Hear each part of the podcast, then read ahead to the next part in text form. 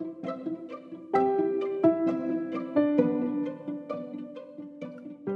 beabá da sustentabilidade.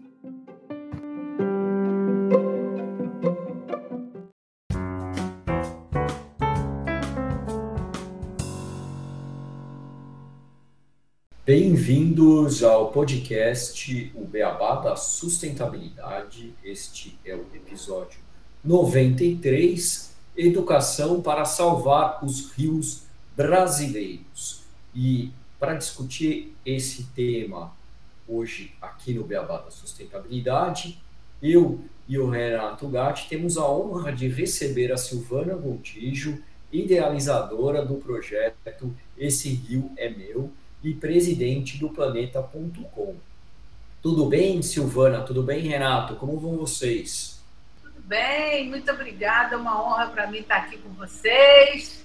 Uma alegria estar compartilhando essa experiência desse Rio é Meu aqui. E a gente tenha uma boa hora de prosa, né? Muito legal, Silvana. Olá, né? Todos os nossos ouvintes. Olá, Gustavo. E muito bem-vinda ao nosso podcast, Silvana. Com certeza vai ser uma conversa excelente. Vai ser uma boa prosa aqui para os ouvintes escutarem. Né? Não é? Exatamente. Nós somos proseadores, não é isso? Isso, sempre prosear é muito bom. E para a gente abrir essa conversa, Silvana e Gustavo, eu queria trazer aqui umas notícias rápidas, né, só para contextualizar um pouco esse tema. Uma primeira notícia, na verdade, é um panorama da situação em que se encontram os rios brasileiros, né? E o primeiro é o relatório Observando Rios, produzido pela Fundação SOS Mata Atlântica, que trouxe no seu último relatório os resultados de 2021, que mostram que a qualidade da água dos rios da Mata Atlântica ainda está longe de uma situação aceitável, com menos de 10% dos pontos analisados com qualidade boa e nenhum com qualidade ótima por volta de 20% dos pontos que foram analisados, eles apresentam qualidade ruim ou péssima e 72% qualidade regular. Também o relatório mostra que houve pouca mudança em relação aos resultados do período anterior de monitoramento, com alguns casos localizados tanto de melhoria como de piora da qualidade da água. Então acaba ficando aí meio estável, né? não tivemos grandes evoluções.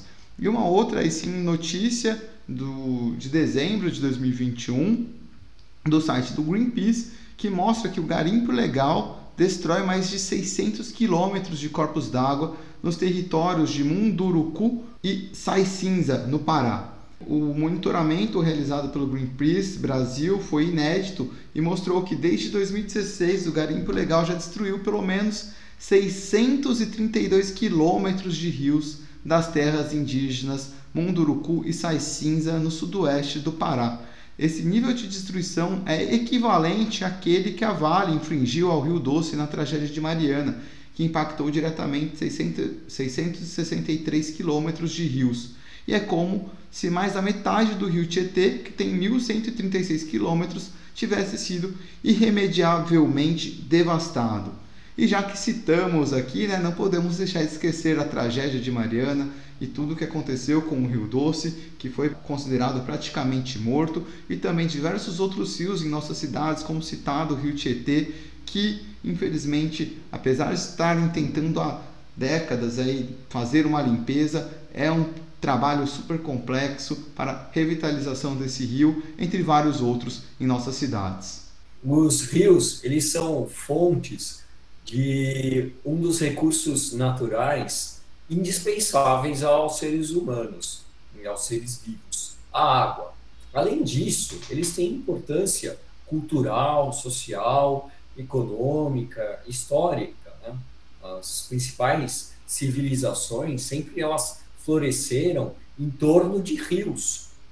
Quem não lembra de ter estudado na escola sobre a antiguidade saber da Mesopotâmia como berço das principais civilizações e que era cortada pelo Tigre e o Eufrates, vitais para os surgimentos dessas civilizações, ou do Nilo, que era a dádiva da civilização egípcia. Podemos ficar aqui o episódio inteiro dando exemplos de rios que foram vitais para o surgimento de um país, de uma cidade e de um povo. A vazão do rio, em termos de representatividade na renovação dos recursos hídricos, é o componente mais importante do ciclo hidrológico. Ele exerce um efeito pronunciado sobre a ecologia da superfície da Terra e sobre o desenvolvimento econômico humano. É a vazão do rio que é mais amplamente distribuída sobre a superfície da Terra e fornece o maior volume de água para o consumo no mundo. Porém, apesar de toda essa importância, uma pesquisa publicada em 2022 ela alerta sobre a negligência humana na, na conservação de rios. De acordo com esse relatório, metade de todas as bacias hidrográficas no mundo todo estão severamente ameaçadas por projetos de desvio de água.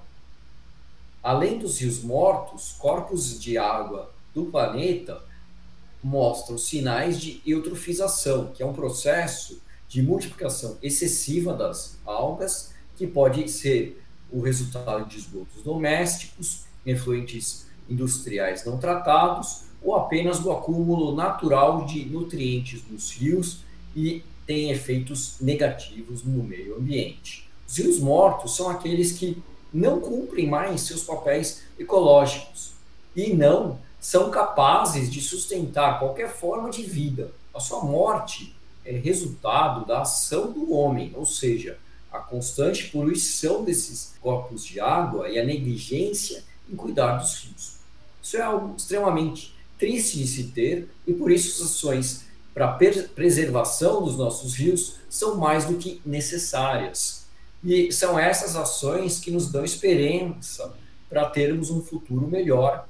E projetos como esse Rio é Meu trazem luz ao associar a educação à preservação dos nossos rios. Silvana, para começarmos, nos conte um pouco mais sobre a Planeta.com e como surgiu a ideia do projeto Esse Rio é Meu. Planeta.com é uma OCIP cuja missão é desenvolver soluções inovadoras para a educação pública brasileira. A gente já teve inúmeras experiências, inúmeros projetos, alguns consagrados, alguns com premiações nacionais e internacionais, porque todo projeto, toda ação de inovação que a gente realiza, a gente monitora e avalia e no, ao, ao fim de um processo a gente percebe se ela for passível de ser disseminada e ganhar escala, a gente continua. Se não, não, a gente abandona, mesmo que seja projeto lindo, inspirador. E no caso do, do, do, do Esse Rio é Meu, ele é fruto de uma das nossas é, experiências inovadoras. Isso que é educação com e por meio de causas. Em 2014, no auge da, gente, da nossa pesquisa sobre como reter atenção, como engajar as crianças e jovens na aventura do conhecimento, a gente começou a experimentar uma inovação que era associar ao processo do currículo, ao currículo e à BNCC, a Base Nacional Comum Curricular, uma causa, uma causa que mobilizasse as crianças e suas pessoas da escola, a comunidade escolar como um todo, para a transformação de algum aspecto do seu território. Essa causa tem que ser necessariamente uma ação no território daquela comunidade escolar, das famílias, das crianças. E a gente, então, viu o êxito disso porque quando deixaram de ser invisíveis e se tornaram protagonistas de processos de transformação social, as crianças e os jovens ficaram extremamente motivados.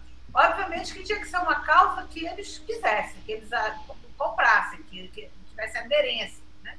E a gente, então, usou uma ferramenta que a gente tem, que é a revista.com, que é uma revista que é distribuída gratuitamente para quase 150 mil professores no Brasil inteiro e a revista.com é, foi um objeto de pesquisa. A gente primeiro é, selecionou uma amostra de 3 mil professores diferentes regiões do Brasil e perguntamos para eles quais eram as causas que motivavam seus alunos. E assim, 82% do resultado da pesquisa é, indicou a causa ambiental. E dentro da causa ambiental, 72% dos jovens e crianças é, nos informaram o assunto que os motivava era a questão da água. E a gente então olhou para isso pensamos o seguinte: ok, então a gente vai pensar na causa água e um território. Como é que a gente vai fazer isso? Né? E aí a gente tinha vários caminhos, mas assim, é, eu, eu, sempre falo né, que toda criança sabe que tem que fechar a torneira para escovar o dente, mas ela não vê o impacto disso no seu território. Dificilmente isso fica visível e concreto. E aí eu propus para a equipe a gente experimentar a ideia de recuperar um rio. Aí eles começaram a achar que eu tinha surtado, né? Agora sim, mesmo, né? Porque realmente pensar em recuperar um rio, criança e jovem de escola pública. E, gente, a gente não vai esperar que eles recuperem, mas a gente vai propor essa causa Vamos ver o que, que eles trazem. Eu acho que toda inovação é isso. É tentativa e erro e acerto. É, eu não tenho nenhum medo do erro. Diferentemente do pessoal de, de todo mundo da educação que é treinado para rejeitar o erro, porque o erro é o que tira ponto, né? Eu, ao contrário, quem trabalha com inovação tem que acreditar que é vital para a gente crescer né, com a ideia. Então, a gente foi para essa aventura de propor a recuperação do rio nós estamos aqui no Rio de Janeiro, né? A gente, a nossa sede é aqui. E a gente ficou se perguntando que rio, né? E o rio que a gente escolheu foi o rio que é o rio mais emblemático, o rio da fundação da cidade, como o Gustavo falou. O Rio de Janeiro também foi uma civilização que se constituiu às margens do rio Carioca, que, aliás, deu nome ao gentio. Né? Quem nasce aqui é carioca por causa do rio Carioca. E é o rio da fundação da cidade, é o rio que é, nos identifica, né? enfim. E aí ia um rio pequeno, um rio municipal, já que estavam achando que eu tinha surtado, querer recuperar um rio. Esse pelo menos só tinha 8 quilômetros, né? Ele nasce e deságua dentro do mesmo município, então Rio de Janeiro. Então a gente começou com essa ideia, formulamos toda uma metodologia inicial e fomos bater a porta das 40 escolas situadas na Bacia do Rio Carioca, públicas e privadas, numa ação voluntária, propondo a eles, durante dois anos, trabalhar com a, a causa da recuperação do Rio Carioca associada ao seu fazer pedagógico. Por que isso? Né? Porque a gente tinha feito também uma pesquisa que se chamou para nós os nós de ensino-aprendizagem. Nós perguntamos para os professores quais eram as dificuldades que eles ao longo do tempo, dos, do, dos conteúdos, componentes curriculares que eles tinham que dar, né, para trabalhar, quais eram as dificuldades, em que momento as crianças, segundo eles, davam defeito e as crianças, segundo elas, os professores não, não eram bons. Né? Esse momento de não comunicação, de dificuldade de ultrapassar determinados desafios e obstáculos. E essa pesquisa nos orientou a resolver um problema para os professores. Porque uma coisa que a gente aprendeu é que você chega na escola com mais um projeto, principalmente na escola pública, você não quer falar, já estão por pelo topo de tanto trabalho que eles têm, né? Mas se a gente chegar com, com uma cenoura como essa, que é a solução de um problema, de um desafio que ele encontra no seu dia a dia, eles querem, eles prestam atenção na gente. Foi isso que a gente construiu. A gente construiu um monte de instrumentos, é, de, de objetos de ensino-aprendizagem, trazendo questões associadas aos rios e relacionando com a solução, de, desatando esses nós de ensino-aprendizagem por ano letivo, por componente curricular, foi um trabalho insano. Mas, enfim, a gente construiu isso e, com isso, a gente chegou para as escolas com uma outra abordagem, que é diferente de propor mais um trabalho para os professores. A gente chegou com uma cenoura que, pelo visto, foi a, a, o fundamento do sucesso do programa. E aí os professores nos viram como aliados, né? como, como quem estava entendendo o problema deles e levando uma solução que era motiva, além de tudo, capturava a atenção dos meninos. Então, essa foi a forma, respondendo a sua pergunta, como é que foi a ideia desse projeto? Esse projeto surgiu assim, um ano e seis meses, a parte visível do Rio Carioca estava limpa, os resultados são impressionantes, vocês podem ver no nosso site, podem acompanhar o que aconteceu. A gente teve inúmeros avanços, né? por exemplo, o Rio Carioca, o primeiro rio brasileiro tombado como patrimônio histórico cultural ele é tomado pelo INEPAC. As pesquisas das crianças, dos seus professores e mais toda a investigação sobre o patrimônio histórico cultural ao longo da bacia do Carioca e a patrimônio cultural imaterial, todo mundo escreveu sobre o Rio, filmou o Rio, cantou o Rio, justificavam que ele, que ele se tornasse um patrimônio histórico e cultural além de ir. Né? Então a gente conseguiu isso, foi outro golaço, eu acho. Né? Fora isso, inúmeros questões. Né? A gente trabalhou com a recuperação do, do, do reservatório da Mãe d'Água, um reservatório do século XVIII, 1742, estava totalmente destruído. E hoje ele está totalmente recuperado, entregue para a população, um monumento lindo no meio da mata, uma beleza, um lugar assim que as pessoas têm que conhecer, inclusive. E aí tem inúmeros outros ganhos, e principalmente o grande avanço para mim foi metodológico, porque a escola passou a se perceber como um polo de ativação do território, ela trouxe para dentro outros atores que não a comunidade escolar, por exemplo, quando a gente foi visitar o Rio Carioca, logo, logo no começo, a escola mais alta dizia, os crianças diziam para a gente, aqui não tem rio. Gente dizia, como não tem rio? Tem rio, não tem, tem, não tem. Então, ok, vamos fazer um passeio para ir no rio. Chegamos, conseguimos organizar o passeio. A gente chegou para as crianças, elas disseram para a gente, isso aqui não é rio. Isso aqui é o lixo, é o lugar onde a gente joga o lixo ele vai embora. E aí eu falei, não, ele está lixo, mas ele é rio. Vamos descobrir como é que ele era rio para as pessoas que conviveram com ele na condição de rio. E aí os idosos começaram a ser chamados para dentro da escola para contar a sua experiência de nadar no rio, de de conviver com ele em estágio rio. Né? Isso foi muito rico também, né? porque foi uma aproximação, um encontro intergeracional, essas pessoas conversaram muito sobre isso, e os meninos que diziam para a gente que não existia rio, começaram a aprender que não só existia um rio, como ele tinha uma história, ele tinha uma relevância cultural, ele identificava quem nasceu nessa cidade, e quando eles descobriram segunda maior floresta urbana do mundo, que é a Floresta da Tijuca, foi totalmente restaurada para preservar as nascentes do Rio Carioca, na Grande Estiagem de 1860, né? O Pedro II mandou replantar a floresta. Eles começaram a achar que o rio deles era o mais importante do mundo. Então, o rio que não existia passou a ser um personagem com vida, com história, com uma série de valores atribuídos a ele, mas eles também descobriram que esse rio, eles começaram a gostar e querer trabalhar com esse rio, também tinha muitos problemas que eles tinham que resolver. E aí que a gente chega de, na montagem do funcionamento do programa. Silvana, achei super interessante a história, principalmente é legal saber que as crianças têm essa preocupação ambiental. Né? Falou que 80% quando fizeram essa primeira pesquisa falaram que tinha essa causa ambiental depois dos rios e também achei interessante essa percepção de quando elas olharam para o rio e falaram isso é lixo, né? não tinham esse conhecimento, e aí vocês foram trabalhando essa conexão de histórias para elas perceberem a importância realmente daquele ambiente natural.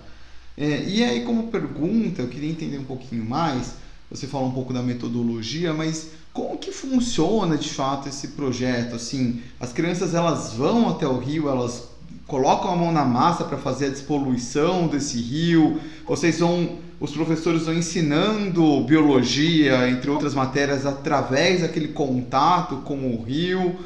E vocês têm pessoas especializadas que vão dando essa também essa diretriz de despoluição e, e trabalho? Como que é mais exatamente esse projeto? Ótima pergunta.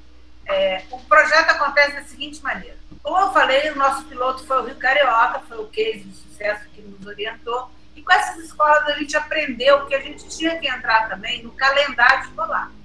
Além do, do, dos conteúdos estarem solucionando, desatando os nós, a gente também tinha que ter uma modelagem cronológica. Então, o que, que a gente olhou? A gente olhou para o calendário escolar, são quatro bimestres cada ano letivo, e começamos a dividir por bimestre as ações que nós, depois de passar dois anos trabalhando com essas escolas, aprendemos que eram as mais relevantes. Então, a primeira ação, projeto, primeiro bimestre, as escolas, os professores, levam seus alunos para conhecer esse rio, fisicamente.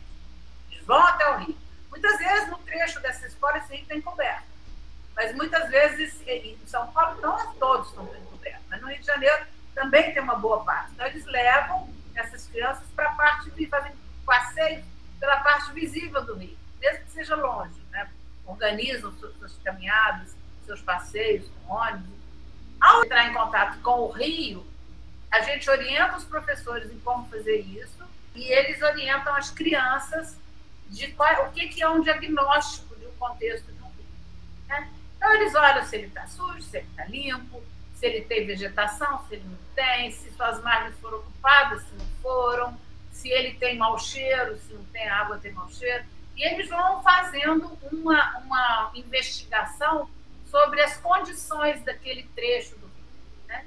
E aí eles fotografam, eles fazem vídeos, eles registram todo aquele primeiro contato e, e, e voltam para dentro da escola com as suas impressões. Quando, quando, eles olham para o que eles levantaram e os problemas, porque tem trechos de rios que a gente já descobriu que está totalmente preservado dentro da cidade do Rio de Janeiro. Então as pessoas falam, o que a gente tem que fazer aqui? Preservar. Problema é não deixar degradar. Mas em outros lugares, o contrário, está extremamente degradado.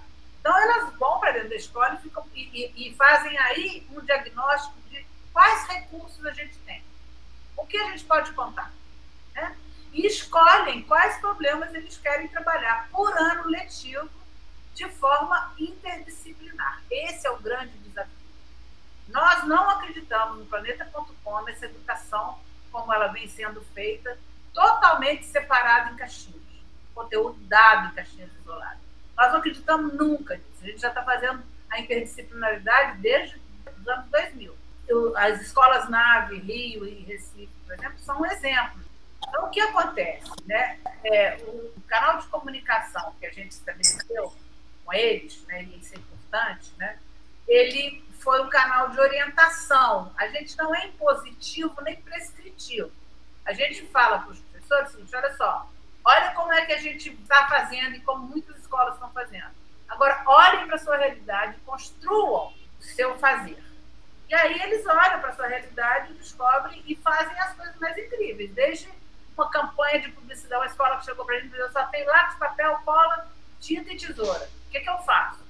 Eu falei, o que, que vocês querem fazer? Uma campanha. Eu falei, então vamos lá fazer uma campanha com esse material. Vocês querem uma ideia? Tem imagens maravilhosas nessa campanha. Foi uma campanha feita por crianças de seis anos de idade, com seus professores, fizeram inúmeros cartazes, papel craft, na, na, nos muros da escola, e as crianças foram para a rua no corpo a corpo dizer para as pessoas para não jogar lixo na rua. Elas já tinham aprendido que o lixo da rua também poluiu o rio, não é só jogar dentro do rio, não. Então, não jogassem lixo na rua. E isso gerou na comunidade não só uma reação positiva, mas uma outra iniciativa que nos surpreendeu muito positivamente, que foi a criação uma cooperativa de reciclagem pelos jovens da comunidade, que passaram eles a orientar o descarte seletivo da comunidade. Então, você imagina que isso começou com crianças de seis anos, fazendo cartazes com cola lá. Essa é um case. Cada escola pensou de uma outra maneira. Por exemplo, a questão do esgoto. Teve uma escola que as crianças resolveram aprender a fazer um abaixo-assinado. Então, a, professora de língua portuguesa ajudou a fazer um texto abaixo assinado. E aí, né, tinha uma pergunta que eu acho que é muito importante, que é assim, como é que a gente trabalha o Rio como conteúdo curricular?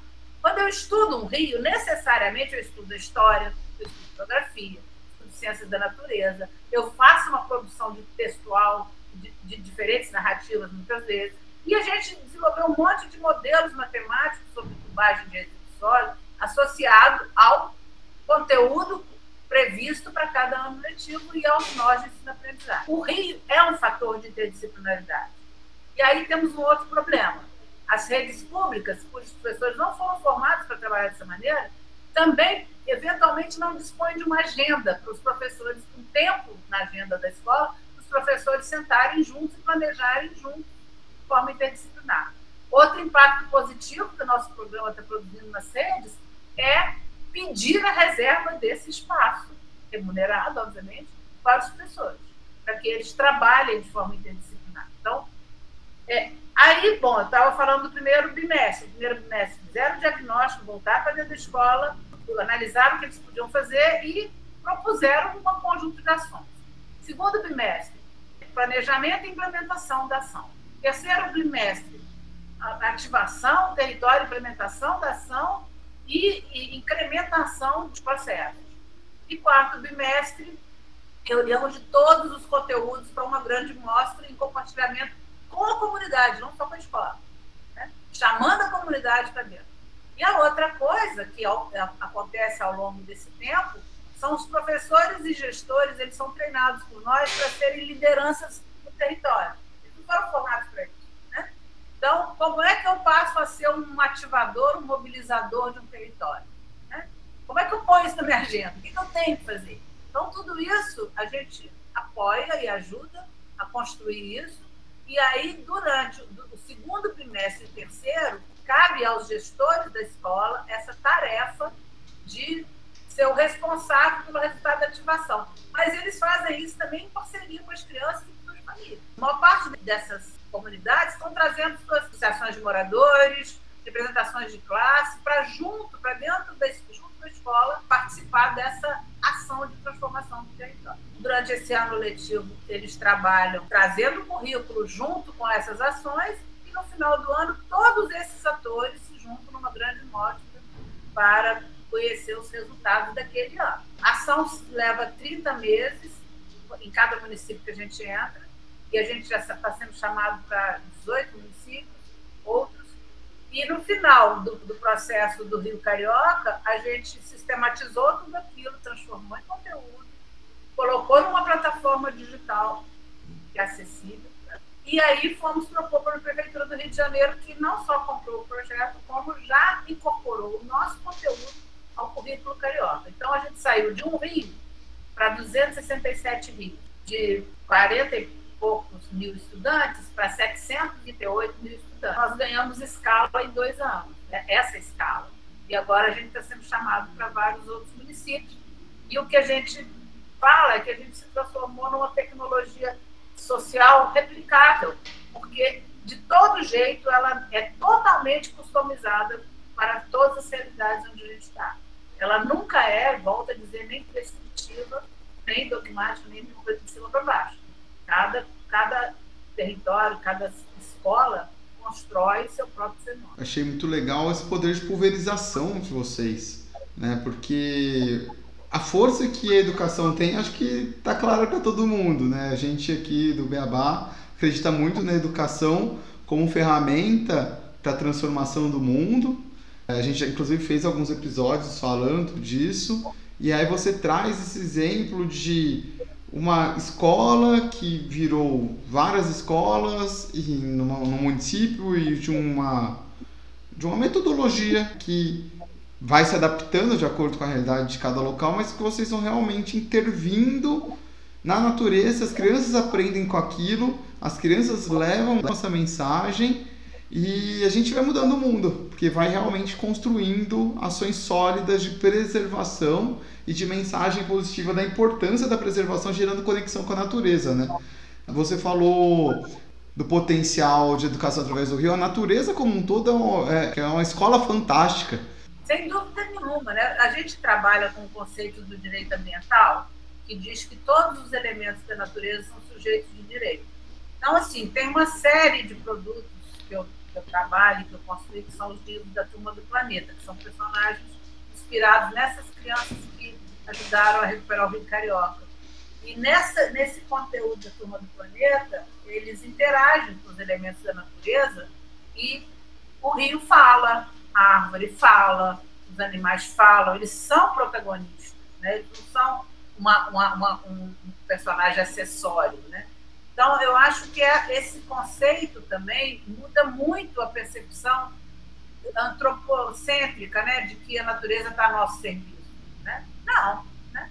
somos todos parte dela e, sem, e, e, temos que considerar cada aspecto se quisermos sobreviver como espécie. Porque o planeta, quando a gente, se a gente for extinto, ele vai se recuperar lindamente. Precisa da gente para se recuperar, pelo contrário. Né? Mas, enfim, isso todas as crianças também trabalham né, esse conceito da importância da convivência harmônica entre os diferentes, da construção de uma humanidade que é baseada em, em, valores de autopreservação, mas, acima de tudo, volto a dizer, de convivência harmônica entre todos, inclusive todos os elementos da natureza que não são seres humanos, né, os diferentes dos seres humanos. Isso é incorporado também no currículo, também nos conteúdos curriculares isso passa a ser conteúdo curricular. Eu sempre pergunto para o meu pessoal de educação: o que, a gente quer? Que, que humanidade a gente quer? A gente quer pessoas solidárias, pessoas generosas, pessoas é, éticas, pessoas criativas e autônomas. É essa, essa a responsabilidade da escola. Se a gente olhar para a escola só com o aspecto racional, logos, né, a gente está esquecendo que temos outros aspectos, né, a corporeidade, a espiritualidade, a emoção, né, isso tem que ser trabalhado em conjunto, como um rio, né, que é a água, o seu leito, a vegetação em volta, dizer, é um conjunto de aspectos que fazem com que a gente cresça de forma saudável e sustentável. Qualquer elemento da natureza. Para isso, quando você fala que a educação é a chave para mudar o mundo, ela é mesmo, né? Mas eu, essa educação que eu acredito, né? Eu acredito que essa é a chave para mudar o mundo. Porque se for para ficar repetindo decoreba, se for para ficar aprendendo para tirar nota boa na prova e passar de ano, não tem significado, né? O que você aprende é esquecido, só dá conta daquele momento e pronto. Quantas vezes a gente já ouviu de crianças, para que, eu estou aprendendo isso se eu nunca vou usar na vida? Né? O que a gente faz é dar significado ao que eles estão aprendendo. A gente dizer para eles, ó, oh, com esse conteúdo aqui de matemática, você vai resolver o problema do rico. Isso é língua portuguesa, você vai ajudar a criar não sei o quê. Todos os aspectos curriculares estão a serviço de um projeto de solução de problemas, de problemas do rico. E aí vem tudo junto, o ar, a qualidade do ar, qualidade do solo, e a gente está produzindo impactos para além do esperado, porque depois que o rio fica recuperado, ele deixa de ser lixo e passa a ser uma paisagem passível de ser explorada como turismo ambiental, passível de ser explorado para empreendedorismo, onde as pessoas podem vender seus produtos, transforma em área de convivência, enfim, é isso, né? Aquela civilização que se constituiu em torno do rio e que o degradou, ela tem que revisitar seu passado para entender o que ela não quer mais que aconteça. E aí botar a mão na obra para salvar. Né? Eu acho realmente muito importante é, que a Silvana falou em relação a, primeiro, esse senso de pertencimento né, da, da comunidade, não só da comunidade e da, da, das crianças e da, da, escola com a comunidade, mas também com o, meio ambiente, né? Que você, como ela falou, você demonstra nessa educação que a gente está dentro do mundo maior, que a gente interage com esse mundo e que as nossas interações elas afetam o mundo. E a gente aprendendo isso desde uma época escolar, a gente vai ter interações mais sustentáveis com o mundo, porque a gente vai entender causa e reação, né? que é algo importante de ser sabido. E, e, outra coisa muito legal que eu achei que você disse em relação ao fato de também verificar o conhecimento sendo aplicado na prática. E, e aí uma história engraçada que essa semana eu estava lendo uma tira do Calvin e ele estava exatamente reclamando para a mãe que ele ia para a escola porque ele não ia aprender nada. Ele queria ir para a escola para aprender alguma coisa que ele aplicasse na vida dele e que na escola ele só estava aprendendo decoreba. E poxa, exatamente isso. E eu acho que indo para esse lado, a gente cria um mundo realmente mais sustentável, né? Porque não dá para se pensar em desenvolvimento sustentável sem se pensar em ter pessoas educadas para saberem da interação delas com o mundo, porque se elas não acharem que a interação delas com o mundo possa ter essa causa e ação, elas não vão pensar no mundo de forma mais sustentável. E entrando nesse aspecto, né, porque a gente fala muito das crianças, mas como educar as pessoas em geral sobre essa importância dos nossos recursos hídricos e dos nossos recursos ambientais em geral para ser realmente um mundo mais sustentável. Então, é, para isso, a gente tem uma associação direta com o campo da comunicação, comunicação institucional, com a mídia de uma maneira geral, porque o que a gente defende é que toda ação inovadora ela precisa ser comunicada o tempo inteiro, né?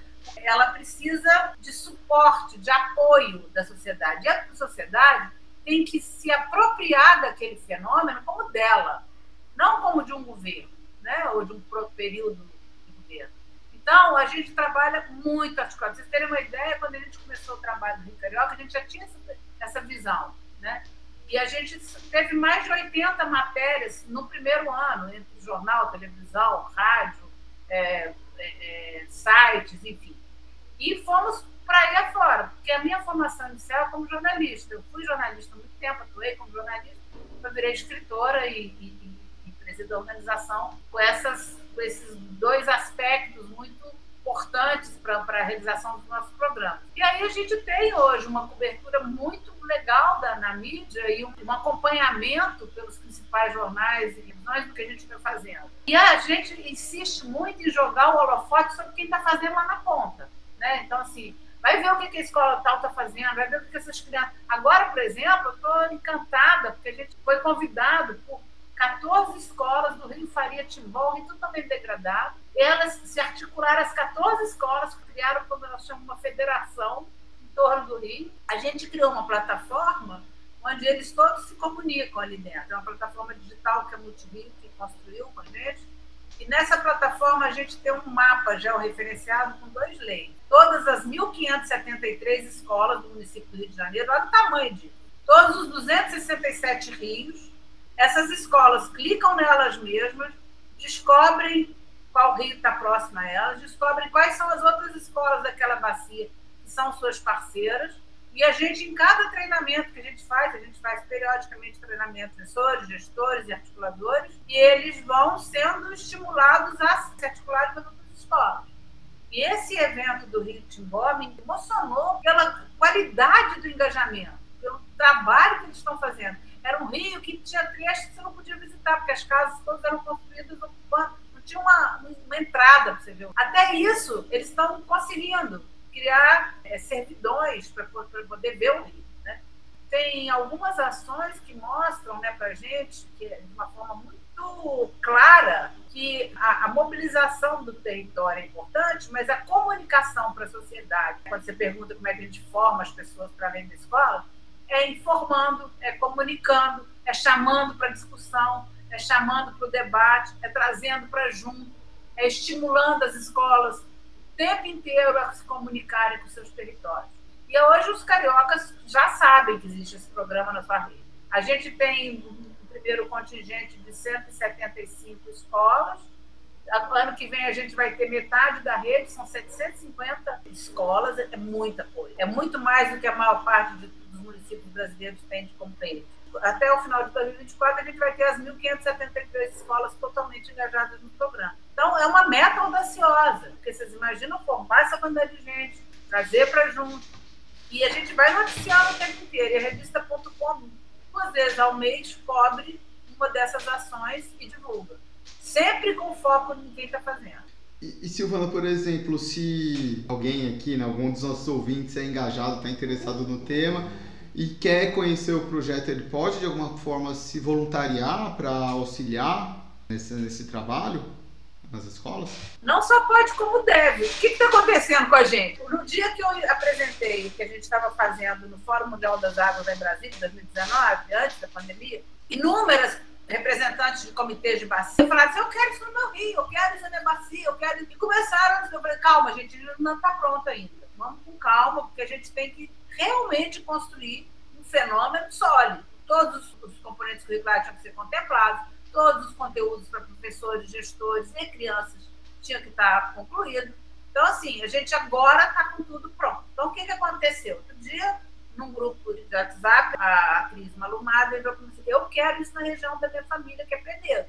O que, que eu faço para isso? Ué, o princípio de Penedo, ou de, de, de Tatiaia, que Penedo é o tem que nos chamar dizer que quer o programa. Porque o Planeta.com ele não recebe dinheiro público. A gente não trabalha com dinheiro público. A gente chega no município com o programa pago, pela iniciativa privada. Então, assim, mais um município tem que assinar com a gente um termo de convênio, onde ele assume algumas responsabilidades. Por exemplo, mobilizar a rede de escolas, disponibilizar tempo para a formação dos professores, é, criar as condições para que a gente opere né, no território, articular a Secretaria de Educação com a Secretaria de Meio Ambiente, para que as coisas fluam. Senão a gente fica colocando uma energia gigantesca à toa, né, para um município que não quer fazer o seu lado. A gente não quer isso. Então a gente firma um termo de convênio onde fica bem claro que a responsabilidade nossa é fazer, implementar o programa com recursos próprios, captados na iniciativa privada, e do município é prover as condições para que isso aconteça. Então, se alguém quiser se voluntariar, se não for de alguns dos municípios nos quais a gente está entrando, essa pessoa pode nos mandar uma correspondência e dizer, olha, eu gostaria ou de trabalhar junto a um município onde já está trabalhando, ou de chamar para o meu município. a gente vai ter que analisar, porque hoje em dia a gente tem uma demanda muito maior do que a nossa capacidade de formar equipe. É um desafio tanto formar equipe. É uma mão de obra muito especializada. A gente fala de inovação em educação, de metodologias, de uma atuação com, com, com uma série de conhecimentos específicos. Então, a gente pode considerar e ver como fazer para atender quem quiser levar para outros municípios e quem quiser apoiar o programa de diferentes maneiras. A Malu, por exemplo, ela não só mobilizou o município de Itatiaia, como ela está disponível para nos ajudar com a captação de recursos para financiar a ação lá. A gente tem sempre que ter alguém, um ponto focal desses municípios para um apoio físico, é, para estar tá ali na gestão da atividade. E em relação a essa parte de financiamento, né? Você colocou bem claro, né, que vocês têm um financiamento feito pela iniciativa privada. Como é que é? Se eu queira ajudar no financiamento ou são só as grandes empresas? Como é que alguém pode ajudar a financiar o projeto Esse Rio é Meu? Então, em primeiro lugar, existe uma unidade básica, que é um município, uma rede de um município. Infelizmente, a gente, quando definiu os territórios municipais, esqueceu de considerar as bacias hidrográficas. Então, eu tenho, por exemplo, rios que vêm de outros municípios e que perpassam vários municípios antes de chegar aqui. Então, assim, aquela bacia do rio Pavuna, por exemplo, que passa por quatro municípios, o Guandu, né, que vem lá do Paraíba do Sul, eles são rios e são bacias que a gente trabalha com uma forma muito específica. A gente trabalha de uma forma específica, porque a gente não tem controle sobre o Rio todo, a não ser que a gente se articule com todos os outros municípios. Então, a, a, forma que a pessoa que queira financiar o programa pode fazer é pensar o seguinte: eu moro no lugar tal, né? eu quero isso na minha cidade, eu tenho X dinheiro, sei lá quanto. A gente vai ouvir, entender, ver se é possível modelar um programa dentro daquele recurso para aquele município, e aí sim começar todo esse processo de articular burocraticamente, firmar o termo de convênio e implementar a ação inicial no, lugar. Ou uma pessoa que queira doar para o planeta, para a instituição planeta.com um recurso para melhorar o que está acontecendo já. Né? A gente tem uma série de programas que a gente quer associar ao programa Cidade Salva Seus Filhos, que não necessariamente a gente está financiado. Então, tem todo o desdobramento cultural do projeto, por exemplo. A gente agora está criando uma outra ponta do projeto, que são os rios literários. Nessas pesquisas, as crianças descobriram que vários autores escreveram sobre seus filhos. Então, o Rio Carioca, por exemplo, tem Machado de Assis, Clarice Spector, grandes autores nacionais escreveram sobre ele. E elas também começam a escrever e a produzir e a desafiar outros autores atuais para escrever sobre o. Então, a gente está criando um itinerário de turismo cultural para cada rio ter você vai com seu telefone com QR Code, onde você vai identificar o ponto onde Machado de Assis sentou para escrever o trecho tal, da página tal, do livro tal. E aí você vai ouvir aquilo narrado por uma grande atora, uma grande atriz, dependendo de quem é o autor. Então, isso é um itinerário que a gente está criando e que os municípios estão adorando, porque são turismo altamente qualificado, não poluente, não, enfim. É, isso é uma coisa muito legal. E para as crianças isso é ótimo, que incentiva a leitura, a escrita, a produção visual, e para o território hídrico. Então, vocês pensem que tem uma série de outras pontas que a gente precisa de financiamento que a gente não captou recursos para isso. A pessoa tem que entrar em contato com a gente, o e-mail é contato.planeta.com.org.br, sempre lembrando que planeta.com é uma palavra única, uma palavra ponto por extenso, planeta.com, tá? Não, é, não tem um ponto no meio, não. .org.br. É só entrar em contato e falar o que está com vontade de fazer, de ajudar, enfim, a gente responde. Silvana, bem legal, né? Você falar aí as formas que as pessoas podem ajudar, os, os, conseguir os recursos, financiamentos para o projeto e toda a história. Né? Achei sensacional para trazer aqui para minha cidade, Ribeirão Preto, e quero que venha para o estado de São Paulo, para o Brasil inteiro o projeto, então que todos possam trazer e nossos ouvintes que estejam ouvindo você possam levar essa mensagem. Quem sabe a gente consiga atingir todos os cantos do nosso Brasil. Surgiu uma dúvida aqui: em quais estados já, vocês já estão?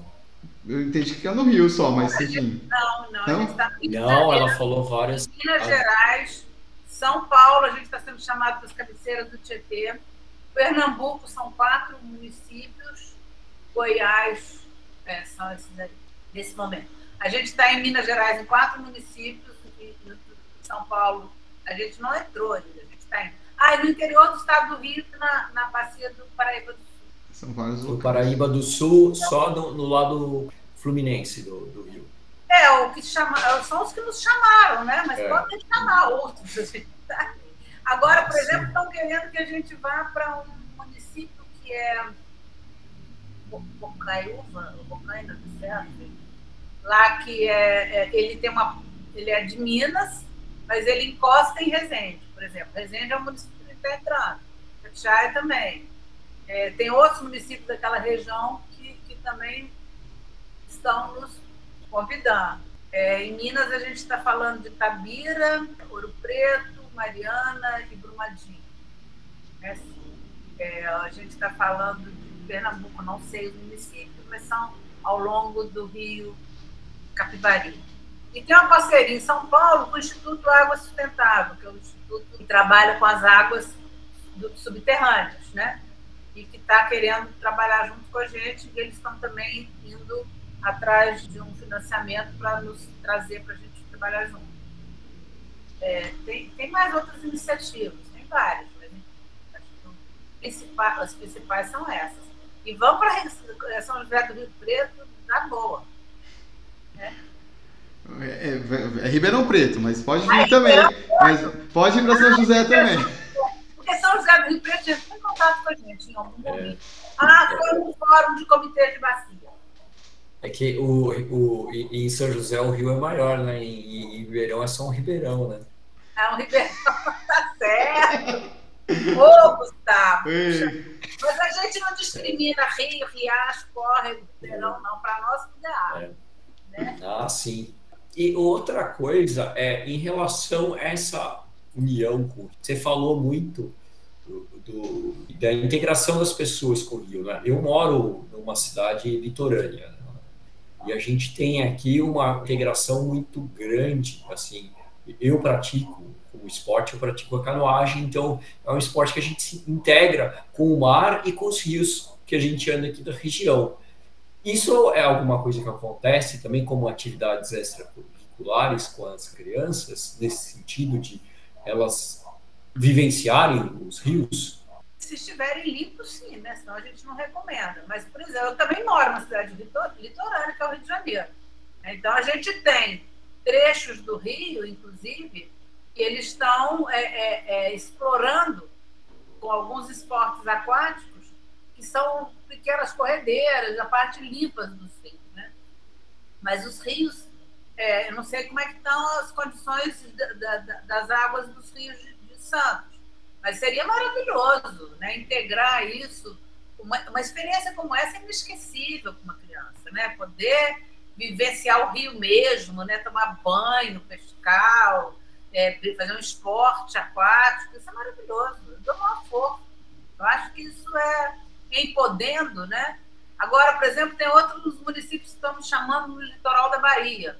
Eu fico olhando para lá, que ainda está bastante preservado, eu fico, gente, isso aqui é, um- é agora mesmo que tem que ser feito. Antes que a gente tenha um trabalho triplicado de recuperar uma coisa totalmente degradada. Né? A união com, com o rio é muito mais forte, né? Eu, eu conheço histórias do meu avô que ele contava que nadava no rio Tietê, aprendeu a nadar no rio Tietê, né? Então, a gente Então, perdeu Cândido- isso, né? o João Cândido Portinari, é muito meu amigo, ele é Maregina, mulher dele, e eles estavam me falando, me mostrando os quadros do Portinari, retratando o Tietê limpo, com as pessoas nadando, pescando, com os elementos da natureza ali. Nem tem tanto tempo assim, né? Então, assim, pensa que isso tudo. A mesma história do Rio Carioca que eu contei, né? Ele não era um, ele era um rio limpo há 30 anos atrás, 40 anos atrás. Olha isso. Né? Uma parte dele, menos. Né? Tanto que ele entrava dentro da casa do Roberto Marinho, limpo, e saía lá do outro lado. Né? Então, assim, hoje, agora ele está sendo totalmente restaurado de novo, mas é, podia não ter sido isso, né? Podia ter sido outra a história, né? E a gente podendo começar evitando isso é muito melhor, né? Estou doida para pegar um município que eu penso aqui preparar para não ser degradado. Já imaginou que sonho? Né? A gente, o problema não é limpar o rio, é, é preservar. Né? E aí sim, fazer valer as leis de uso do solo, de não deixar construir a menos de 30 metros leito do rio. Essas coisas que se a gente tivesse evitado, seria tudo tão diferente, né? Com certeza, preservar é muito é o mais importante, né? Acho que pegar os rios que estão limpos e fazer esse trabalho seria fenomenal. Não sei, acho que existem ainda rios que a gente possa preservar, muitos né, no Brasil, mas como a gente trouxe no começo, não podemos demorar muito. O negócio falou do, do, da Bahia, de alguns rios lá do Nordeste que ainda estão preservados, mas tem que começar o trabalho agora, antes que a gente comece a ficar com uma situação difícil de se trabalhar. Né? E realmente o cenário é recente de poluição do, de todos os rios. Né? A industrialização, enfim, tudo isso é muito novo se a gente parar para pensar. Né? A gente tem que começar de fato a agir agora. É, né? Que o que a gente está falando é de um é de uma patrimônio. Né? Se a gente olhar para isso como um patrimônio, né? eu, eu, tenho um livro infantil que o Rio fica assim, gente, por que vocês estão fazendo isso comigo? Eu não fiz nada com vocês. Pelo contrário, só queria dar água limpa. Pô, para de me atacar, não, não, não mereço. Né? Ele se revolta e ele fica indignado com aquilo que está acontecendo. Então, se a gente olhasse né, para os rios, sempre de uma maneira geral, como um patrimônio nosso, como algo que nos dá uma coisa boa, né, a gente teria feito, né, trabalhar, lidado com isso de uma forma diferente. E eu gosto muito de algumas políticas públicas.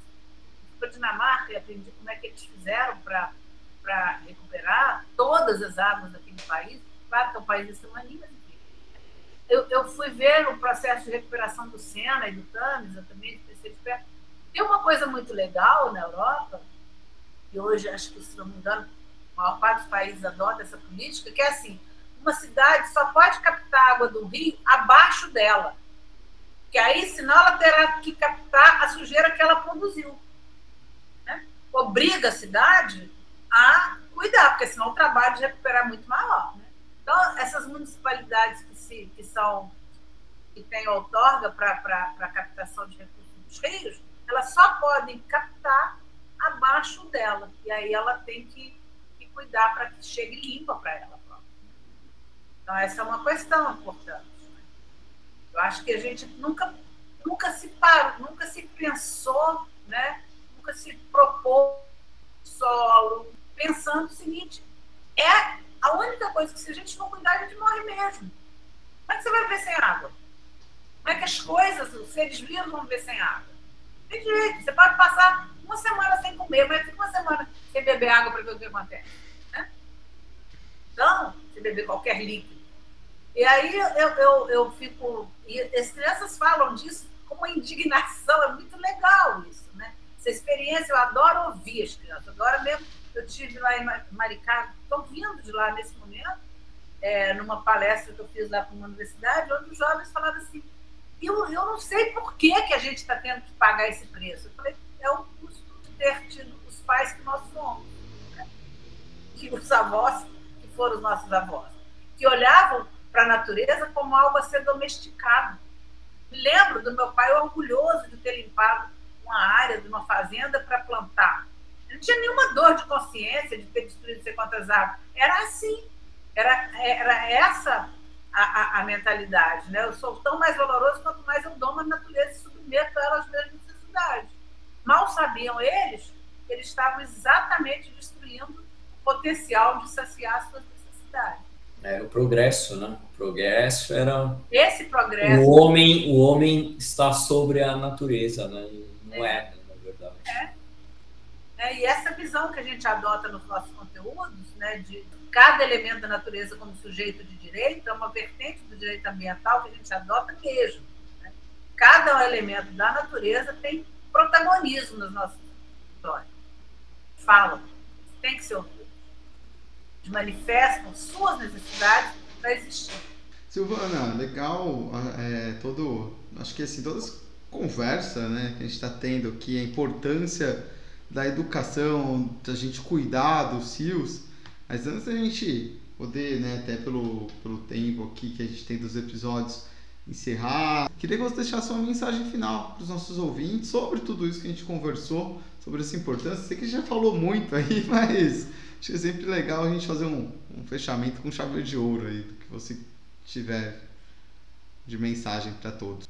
Eu queria dizer para os ouvintes do Beabá da sustentabilidade que é, para mim foi uma alegria muito grande compartilhar todas essas iniciativas com vocês e dizer que a gente está precisando de mão de obra. Tá? A gente está precisando contratar gente que tem essa disposição e a vontade desse, desse trabalho, porque a ideia é crescer muito mais. Quando você falou que tomara que isso fosse para todas as cidades brasileiras, o tempo inteiro a gente está sendo incentivado a crescer. Mas a gente também aprendeu que só podemos, tanto quanto ambiente, a gente só pode crescer com sustentabilidade. Para isso, ouvintes, fiquem ligados no que a gente está falando, porque toda hora a gente está procurando gente para trabalhar nas nossas equipes. Tá? Muito obrigada pelo, por vocês terem me convidado.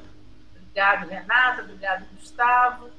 E agradeço ao pessoal da nossa equipe de comunicação, que foi tão generoso, foram todos tão generosos. Renata, pessoal da Alter, é, nos apoiando e nos aproximando para esse bate-papo tão legal. Adorei prosear com você. Ah, foi muito bom, obrigado pela mensagem, Silvana. A gente ficou muito feliz de receber e conversar com pessoas que têm essas iniciativas. Acho que o principal propósito do podcast é levar coisas que realmente estão fazendo a diferença para que as pessoas tenham conhecimento né, sobre os temas de sustentabilidade e das ações, né? Porque só ficar falando, ah, sustentabilidade não é isso, é aquilo, é legal, mas a gente gosta de mostrar ações, né, coisas na prática que estão fazendo a diferença. Então foi super bacana conhecer o projeto, esse Rio é meu, conhecer a Planeta.com também. Você está super convidado a voltar mais vezes aqui no nosso podcast, é, que a gente possa bater ou ter outras prosas, prosear muito mais. Então, queria deixar meu muito obrigado e a você e a todos os nossos ouvintes. Até o próximo episódio do Beba da Sustentabilidade. Hum, enfim, muito obrigado. Obrigado, Silvana. Obrigado, Renato. Obrigado a todo mundo que está nos escutando. Né? Realmente, acho que a prosa foi muito gostosa e é um tema que a gente precisa trazer cada vez mais também aqui no, Beabá. A gente já trouxe algumas vezes para falar da água, mas realmente, quando a gente fala de Agenda 2030, tem um ODS só para isso, é realmente um dos pontos. A gente fala, acaba focando muito no carbono, mas a gente precisa trazer esse tema também para o podcast. E, bom, como sempre, pedindo aqui para o pessoal que nos segue, né, para dar cinco estrelas no Spotify, para curtir nas outras plataformas, Instagram, YouTube, entre outras, e dizer que o Beabá aqui é sustentável. Boa. Acho que foi, né? Foi. foi, foi. Foi sim. Silvana. Então, agora, obrigada, gente. Uh, desculpa aí se teve alguma falha técnica, se vocês precisarem de alguma revisão, suas ordens, tá? Não, foi tudo ótimo, Silvana, fica tranquila. É, a gente vai editar, a gente avisa você, a Renata, quando for ao ar, né? E quando a gente tiver com tudo certinho, a gente marca nas redes sociais, marca o projeto. E pedimos que divulguem também, né? Bom para todo mundo. Pode deixar, a gente tem que passar isso para a Lisandra, né, Renata? Para fazer uma. uma... Isso, eles me... Sim, eles me passaram a data de previsão que vai ao ar. Eu passo tudo para a Lisandra para a gente fazer um card bem bacana, convidando as pessoas para ouvirem. Tá Excelente. Então é isso, pessoal. Parabéns pela iniciativa de vocês. Fiquei curiosa, quero até ouvir mais. Vou olhar, vou correr lá no Spotify para ver o beabá da sustentabilidade. Escuta, ah, ótimo. Tem um, tem um episódio que você vai gostar de educação com, com a gente falou com a Laila, daí do Rio de Laila Zaid, a gente falou justamente sobre educação e natureza.